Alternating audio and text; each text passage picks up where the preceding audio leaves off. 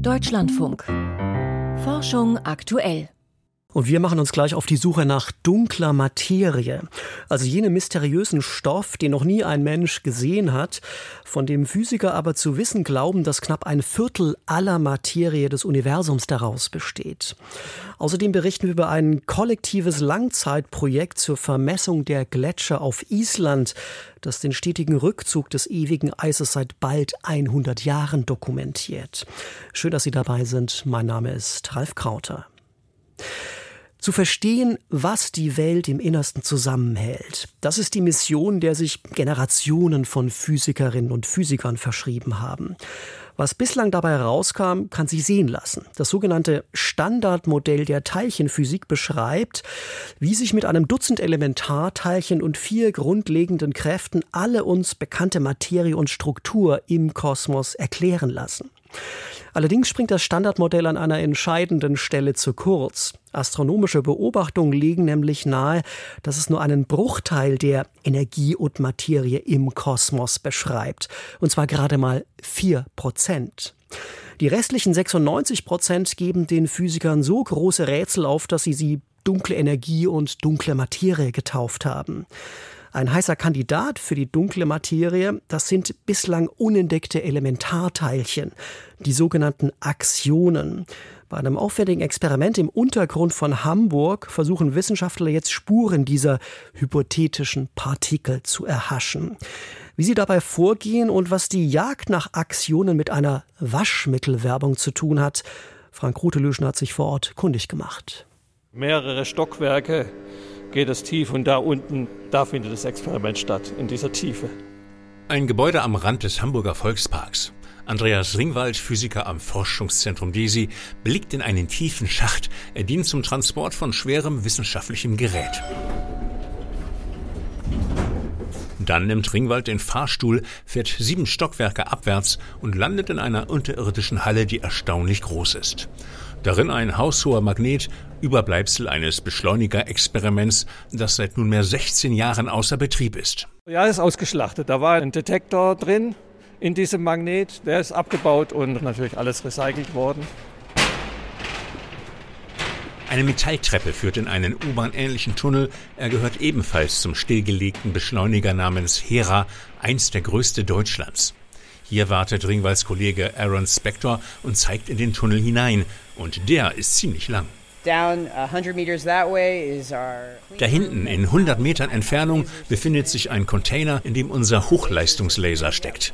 Sein Laserstrahl läuft durch diese Magnetreihe, die wir hier vor uns sehen. Wir setzen uns in Bewegung und laufen die Magnete ab. Zehn dicke, weiß lackierte Röhren in einer Reihe. Uh,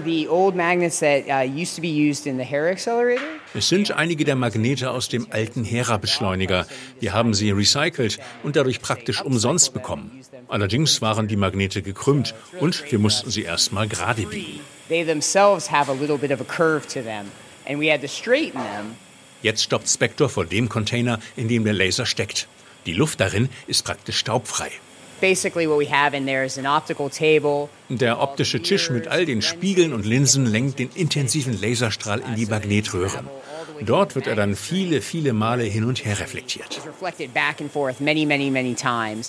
Nur, warum lässt man einen starken Laserstrahl in einer 100 Meter langen Magnetstrecke hin und her laufen? Wenn der Laserstrahl durch die Magnete läuft, könnte ein neues Teilchen entstehen, das Axion. Das wäre ein Teilchen, das nur äußerst schwach mit seiner Umwelt wechselwirkt. Das Axion wurde einst nach einem amerikanischen Waschmittel benannt, denn es sollte, so die Hoffnung, bestimmte physikalische Probleme beseitigen. Laut Theorie muss es extrem leicht sein und überaus flüchtig. Und würde das Axion existieren, könnte es hinter einem der großen Rätsel der Physik stecken. Je leichter es ist, umso ein bisserer Kandidat für die dunkle Materie wäre dieses Teilchen auch. Wenn das so schwach wechselwirkt, wäre es nicht verwunderlich, wenn sozusagen im frühen Universum solche Teilchen erzeugt worden wären, dass die heutzutage unsichtbar sind. Also für dunkle Materie wäre das eine super Erklärung. Dunkle Materie. Darunter versteht die Fachwelt eine unsichtbare Materieform, die quasi hinter den Kulissen des Universums die Fäden zieht, etwa indem sie durch ihre Gravitation die Galaxien zusammenhält. Doch woraus diese dunkle Materie besteht, ist völlig unklar. Ein theoretischer Kandidat ist das Axion, doch dazu müsste man es erstmal entdecken. Genau das versucht nun der Hamburger Tunnelversuch namens ALPS. Andreas Ringwald ist die 100 Meter vom Laser zurückgelaufen und steht nun vor einem anderen Container. Darin der Spiegel, der den Laserstrahl zurückwirft, und eine schlichte Wand. Hier ist die Wand und nur die Axion können durch die Wand durch und können auf die andere Seite des Experiments gelangen und dort sich wieder in Licht umwandeln. Und nach diesem Licht suchen wir. Aktionen können durch Wände fliegen wie Geister und genau das will das Alps-Team ausnutzen. Auf der anderen Seite der Wand hat es weitere zehn röhrenförmige Magnete aufgereiht, wieder über eine Strecke von 100 Metern. Auf dieser Strecke, so das Kalkül, könnte sich ein Axion, das durch die Wand geflogen kommt, wieder zu Licht verwandeln. Und das sollte sich dann mit empfindlichen Sensoren nachweisen lassen. Allerdings dürften sich die Teilchen eher selten blicken lassen. Die Fachleute rechnen mit einem Axion pro Tag, wenn überhaupt. Ja, hier sind wir in dem Kontrollraum vom ALPS-2-Experiment. Also hier sitzen die Expertinnen und Experten und steuern an den Rechnern hier unten das Experiment, weil wir im Betrieb nicht ins Labor unten runter dürfen, aus Sicherheitsgründen. Oben im Kontrollraum blickt Projektleiter Axel Lindner auf Monitore und Tastaturen und auf leere Kartons und im Wege stehende Sessel. Es ist hier viel Stress und Spannung. Deswegen ist es vielleicht nicht ganz so perfekt aufgeräumt, wie das in Ihrem Wohnzimmer ist. Im Mai hat die Datennahme begonnen, doch noch läuft das Experiment nicht auf Hochtouren. Das soll im nächsten Jahr passieren. Erst dann dürfte es eine realistische Chance auf eine Entdeckung geben.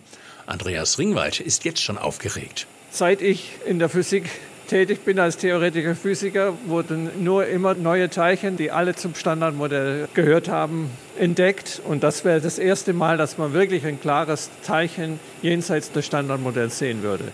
Seit Jahren versucht der LHC in Genf mit 27 Kilometern Umfang der größte Beschleuniger der Welt, solche Elementarteilchen jenseits der Standardtheorie aufzuspüren, bis dato vergebens. Sollte ihm ein kleines Experiment in Hamburg eine solche Entdeckung wegschnappen, wäre das ein geradezu unerhörter Coup und einen Nobelpreis wert, oder? Klar, das denke ich schon, ja. Das wäre es. Mit einem Licht durch die Wand Experiment will man beim deutschen Elektronensynchrotron DESI in Hamburg Aktionen aufspüren, die als möglicher Kandidat für die dunkle Materie gelten. Frank Rotelüschen hat für uns in die Röhre geschaut. Feuer und Eis, das sind die Naturgewalten, die Islands faszinierende raue Landschaften geformt haben. Neben zahlreichen aktiven Vulkanen gibt's dort auch viele Gletscher deren ewiges Eis derzeit noch rund 10 Prozent der Landesfläche bedeckt. Doch wie fast überall auf dem Globus sind auch Islands Gletscher längst auf dem Rückzug. Einer davon wurde bereits vor einigen Jahren offiziell für tot erklärt. Und Experten fürchten, dass sie in 200 Jahren alle verschwunden sein könnten, wegen der Erderwärmung. Natürlich sind solche Prognosen immer mit Vorsicht zu genießen. Aber im Fall von Island basieren sie auf der fast 100-jährigen Arbeit von Freiwilligen, die kontinuierlich die Vorstöße und Rückzüge der Eisriesen vermessen. Als unser Reporter Jan Tolzmann vor einigen Monaten auf Island war, wollte er wissen, wer diese Amateurglaziologen sind und was sie antreibt. Und er hat dabei herausgefunden, in vielen Fällen ist es die Familientradition.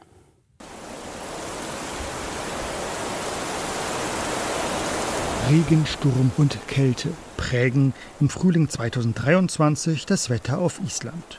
Darum kann die viertgrößte Eiskappe Islands, dem Myrdalsjökull, Anfang Mai nicht wie geplant vermessen werden. Mit dem schweren Messgerät könne man bei diesem Wetter nicht auf den Gletscher, sagt die Hydrologin vom isländischen Meteorologischen Dienst Christiana Eithrasdottir. Jetzt sitzt sie in ihrer Küche und singt ein isländisches Lied darüber, wie viel Spaß das Arbeiten auf den Gletschern macht. Christiane Eithresdottir ist seit langem Mitglied der isländischen Glaziologischen Gesellschaft. Inspiriert dazu habe sie ihr Großvater Jon Eithresson. Und er war es auch, der die Gründung der Gesellschaft in den 1930ern initiierte. Ich mochte meinen Großvater einfach sehr gerne. Als er krank war, hat er bei uns gelebt. Also konnte ich ihn sehen und hören, wie er über die glaziologische Gesellschaft sprach. Und ich wollte ihn immer irgendwie nachahmen. Aber er war viel besser, als ich es heute bin. Wenn Christiana an den Zustand der isländischen Gletscher denkt, trübt sich ihre Stimmung. Es sind nicht nur die Gletscher, es ist auch die Schneemenge. Im Winter gibt es bei uns nicht mehr so viel Schnee. Es ist traurig zu wissen, dass wir die Gletscher verlieren. Den vielen kleineren Gletschern könnte ein ähnliches Schicksal wie dem Oak-Gletscher drohen. 1890 bedeckte er noch eine Fläche von circa 10 Quadratkilometern. Heute ist von dieser Fläche weniger als ein Prozent übrig. Darum wurde 2019 an seiner Stadt ein Grabstein errichtet. Auf ihm stehen die Worte des Schriftstellers Endre Sner Magnason. Er wendet sich damit an die Menschen der Zukunft. Ork ist der erste isländische Gletscher, der durch den Klimawandel verloren geht. Wir gehen davon aus, dass alle unsere Gletscher in den nächsten 200 Jahren denselben Weg einschlagen werden.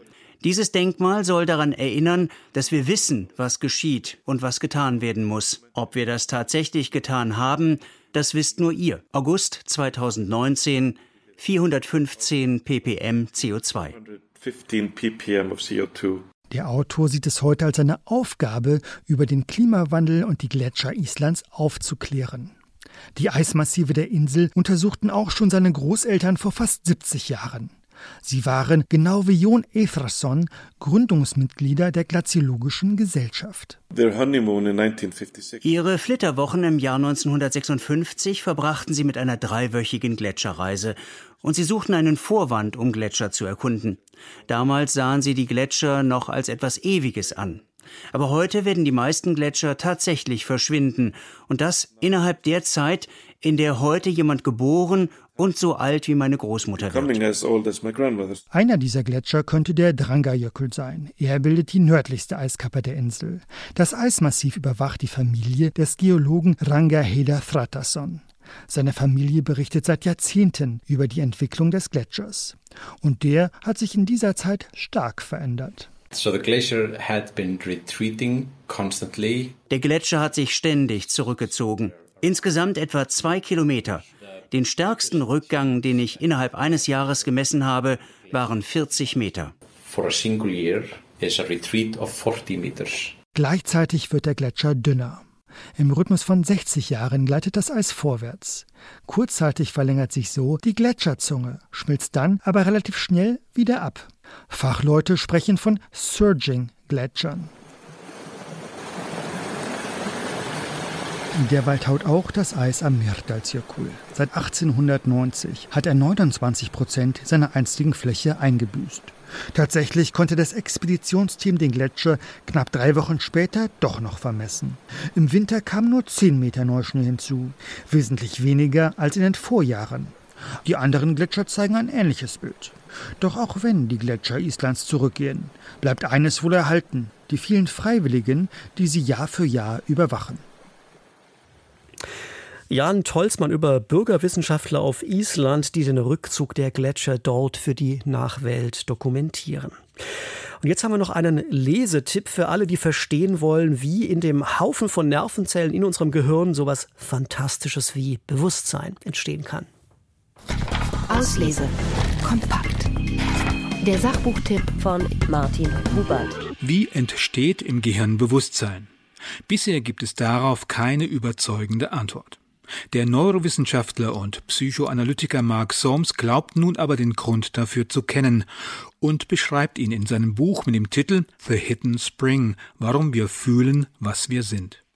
Bisher sei das Bewusstsein viel zu stark mit dem Denken identifiziert worden, für das der Kortex verantwortlich ist, die Großhirnrinde, ist Mark Soames überzeugt. Die wahre Quelle des Bewusstseins müsse aber woanders gesucht werden. Den entscheidenden Hinweis für seine Hypothese findet er bei Menschen ohne Kortex, wie sie zum Beispiel der Hirnforscher Björn Merker untersucht hat.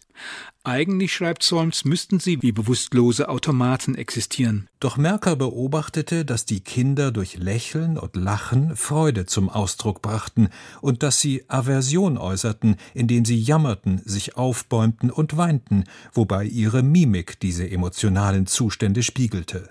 Im Gehirn der Betroffenen ist nur noch der uralte Hirnstamm aktiv, der nach gängiger Auffassung für Atmen, Wachen oder Schlafen zuständig ist.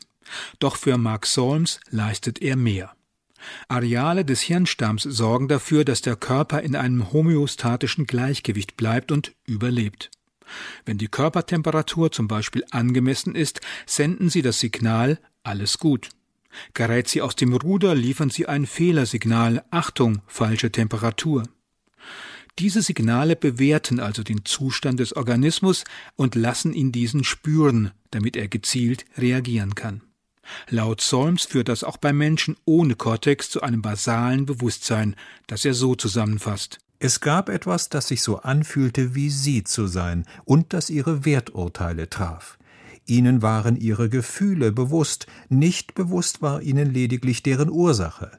Von allen psychischen Funktionen ist offenbar das Gefühl zwangsläufig bewusst. Mein Körper empfindet etwas als gut oder schlecht. Mit diesem Fühlen kommen für Mark Solms zentrale Qualitäten des Bewusstseins ins Spiel. Subjektives Erleben und Bewerten. Der Autor geht aber noch einen gewaltigen Schritt weiter. Er will mit Hilfe physikalischer Gesetze beweisen, dass Systeme, die Informationen verarbeiten, ohne Fehlersignale nicht funktionieren. Daher müssten sie notwendigerweise emotionale Bewertungen erzeugen, also basales Bewusstsein. Soames möchte Bewusstsein also letztlich gar nicht erklären, indem er es biologisch aus Nervenzellen ableitet. Er will es physikalisch auf einen Mechanismus zurückführen, der Fehlersignale benötigt. Ich weiß, dass es merkwürdig klingt, in dieser mechanistischen Terminologie über Bewusstsein zu sprechen, mit der Darlegung dieser Gesetze wollte ich zeigen, dass Bewusstsein Teil der Natur ist, dass es nicht in einem Paralleluniversum existiert. Es ist nichts, das sich der wissenschaftlichen Erforschung entzöge. Soames Buch enthält schwierige Passagen mit langen Sätzen. Allerdings erzählt der Autor auch sehr lebendig, was ihn von Kind an zu seinen Forschungen motiviert hat. Zahlreiche Abbildungen, Fall- und Alltagsbeispiele helfen dabei, die Thesen des Buchs zu verstehen. Auslese. Kompakt. Zielgruppe. Alle, die tiefer über den Zusammenhang von Geist und Natur nachdenken möchten. Erkenntnisgewinn. Der Ursprung des Bewusstseins ist das Fühlen. Spaßfaktor. Konzentrierte Leser mit langem Atem entführt das Buch in ein atemberaubendes Denkabenteuer.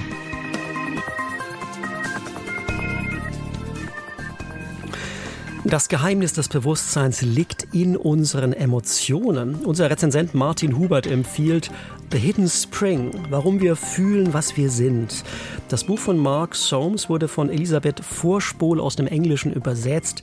Es hat 368 Seiten und kostet 34,99 Euro. Nach mehreren abgebrochenen Versuchen ist am Wochenende eine spanische Rakete erstmals gestartet. Details jetzt in der ersten Meldung vorne mit Piotr Heller. Um 2.19 Uhr in der Frühe hob die Rakete Mura 1 am Samstag von einem Weltraumbahnhof im Süden Spaniens ab. Sie flog gut fünf Minuten, erreichte eine Höhe von knapp 50 Kilometern und fiel dann planmäßig in den Atlantik. Die Rakete wurde vom spanischen Start-up PLD Space gebaut. Auch wenn sie die Grenze zum All nicht erreicht hat, war der Testflug der erste Start einer vollkommen privat entwickelten Trägerrakete in Europa. In Zukunft könnten solche Raketen etwa auf den Markt für Mikrosatelliten bedienen. Der erste geplante Flugversuch der Mura 1 war im Mai aufgrund widriger Wetterverhältnisse abgesagt worden. Der zweite im Juni musste Sekundenbruchteile vor dem Start abgebrochen werden, da sich nicht alle Verbindungen zur Rampe korrekt gelöst hatten. Die Mura 1 ist mit 12 Metern Länge relativ klein, sie ist in Teilen wiederverwertbar und kann eine Nutzlast von 100 Kilogramm ins All befördern, jedoch keine Erdumlaufbahn erreichen. Dafür ist eine größere Version, die Mura 5, geplant, die 2025 abheben soll. Forscher haben den bisher heftigsten Sonnensturm entdeckt. Er trug sich vor ziemlich genau 14.300 Jahren zu und war etwa doppelt so stark wie der bislang stärkste dokumentierte Sonnensturm. Würde sich solch ein Ereignis heute zutragen, könnte es Satelliten, Kommunikationsanlagen und Stromnetze zerstören und Schäden in Milliardenhöhe verursachen, warnen die Forscher. Sie haben Spuren des Sturms in Jahresringen alter Bäume entdeckt. Bei Sonnenstürmen entweichen in kurzer Zeit massenweise geladene Teilchen von der Sonnenoberfläche und treffen die Erdatmosphäre. Dadurch entstehen dort besonders viele radioaktive Kohlenstoffisotope, die wiederum in den Jahresringen als Zeugen des Sturms nachweisbar sind. Die Autoren haben ihre Studie in den Philosophical Philosophical Transactions of the Royal Society A veröffentlicht. Sie könnte helfen, die Natur von Sonnenstürmen und damit auch ihre Gefahr besser zu verstehen. Eine bislang unbekannte Meeresschnecke bewohnt die Florida Keys. Die Inselkette ist ein großes Korallenriff an der Südspitze des US-Bundesstaats. Biologen haben dort nun eine neue Art entdeckt. Die Schnecke ist hellgelb und macht mit einer Art Netz aus klebrigem Schleim Jagd auf ihre Beute, die vor allem aus Plankton und abgestorbenen Mikroorganismen besteht. Das berichten ihre Entdecker, ein Team aus Biologen aus den Vereinigten Staaten, im Magazin PJ. Einer der Studienautoren sagte, dass die Schnecke sich gut verstecke. Sie sei bislang nicht aufgefallen, Korallen, obwohl sie in für Schnorchler zugänglichen Tiefen lebe. Ihre Entdeckung hilft, die Artenvielfalt in Korallenriffen zu beleuchten. Amerikanische Behörden haben das erste Knöllchen für Falschparker im All verteilt. Es geht um den Kommunikationssatelliten EchoStar 7 des dänischen Unternehmens Dish Network. Der Satellit war 2002 gestartet und befand sich seitdem in einer geostationären Umlaufbahn. Nach dem Ende seiner Betriebszeit im Jahre 2012 sollte er in eine 300 Kilometer höhere Umlaufbahn befördert und dort geparkt werden, um nicht als Weltraumschrott andere Satelliten zu gefährden. Jedoch hatte er dafür nicht mehr genug Sprit an Bord Rekord und endete in einer deutlich niedrigeren Umlaufbahn als gefordert. Die US-Kommunikationsaufsicht FCC hat das Unternehmen letzte Woche daher mit einer Strafe von umgerechnet gut 140.000 Euro belegt. Es ist die erste Strafe dieser Art, die die FCC verhängt. Die Behörde will seit einiger Zeit verstärkt gegen Weltraumschrott vorgehen. Laut der Nachrichtenagentur Reuters hat sich das Unternehmen Dish Network zunächst nicht zu der Strafe geäußert. Biologen haben einen räuberischen Flohkrebs an den unterschiedlichsten Orten der Tiefsee entdeckt. Das Team hat das Tier in über drei Kilometern Tiefe aufgespürt und das sowohl im Rossmeer nahe der Antarktis, im Pazifik und im Nordatlantik, wie die Forscher in den Scientific Reports darlegen. Die Regionen, in denen die Art vorkommt, sind somit bis zu 20.000 Kilometer voneinander entfernt. Wie die Krebse es geschafft haben, sich derart auszubreiten, ist unklar. Sie haben keine freischwimmenden Larven, die weite Distanzen im Meer zurücklegen können. Hummeln wehren asiatische Hornissen mit spektakulären Flugmanövern ab. Das haben britische Insektenkundler im Rahmen eines Experiments festgestellt, bei dem sie über 120 Angriffe der Hornissen auf Hummeln beobachteten. Jedes Mal entkamen die Hummeln. Dafür ließen sie sich fallen und rissen die Hornissen mit nach unten. Die ließen daraufhin von ihrer Beute ab oder bekamen, wenn das nicht reichte, im, Fall, im Fallen den Stachel der Hummel zu spüren. Diese Beobachtungen beschreiben die Forscher im Journal Communications Biology. Die asiatische Hornisse ist eine invasive Art in Europa und den Vereinigten Staaten. Sie gilt als Bedrohung für die Honigbiene, auf die sie Jagd macht. Das Team wollte herausfinden, wie gefährlich sie anderen Insekten wird. Vielen Dank für die Meldung. Piotr Heller war das. Sternzeit, 9. Oktober. Walfisch biologisch falsch, astronomisch richtig. Ab etwa 23 Uhr zeigt sich der Walfisch am Osthimmel. Er ist das viertgrößte Sternbild am gesamten Himmel. Zwar fehlen ihm sehr helle Sterne, aber er hat eine markante Form aus langem Hauptkörper und einem aufgesetzten Sternring. Beim Namen dieses Sternbilds zucken der Biologie Kundige regelmäßig zusammen. Denn natürlich ist der Wal ein Säugetier und kein Fisch. Das spielte bei der Benennung vor einigen Jahrhunderten aber noch keine Rolle. Würde das Sternbild nur Wal heißen, wäre das auch nicht viel besser. Denn tatsächlich handelt es sich nicht um einen großen Meeressäuger, sondern um ein Fabelwesen, bei dessen Darstellung nicht nur Biologen ins Staunen geraten. Der passende Name wäre Seeungeheuer. Denn Ketos, so die griechische Bezeichnung, sieht eher wie die Karikatur eines Tiers aus. Der Kopf erinnert an einen feuerspeienden Drachen mit einem riesigen Maul.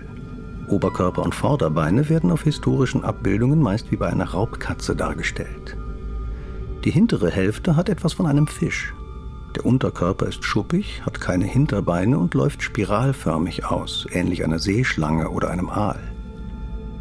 In der antiken Mythologie verkörperte Ketos das Ungeheuer, das die Königstochter Andromeda verschlingen sollte. Doch Perseus hat das Tier getötet. Dafür leuchtet es nun am Firmament. Ob Wal oder Walfisch, beide Namen sind unpassend. Aber Walfisch ist der historisch korrekte Name für die große Sternfigur, die jetzt über den südlichen Nachthimmel schwimmt. Das war's für heute von Forschung aktuell. Wenn Sie mehr Wissenschaft auf die Ohren mögen, checken Sie unseren Podcast in der kostenfreien DLF Audiothek App. Ich danke fürs Zuhören, machen Sie es gut. Am Mikrofon war Ralf Krauter.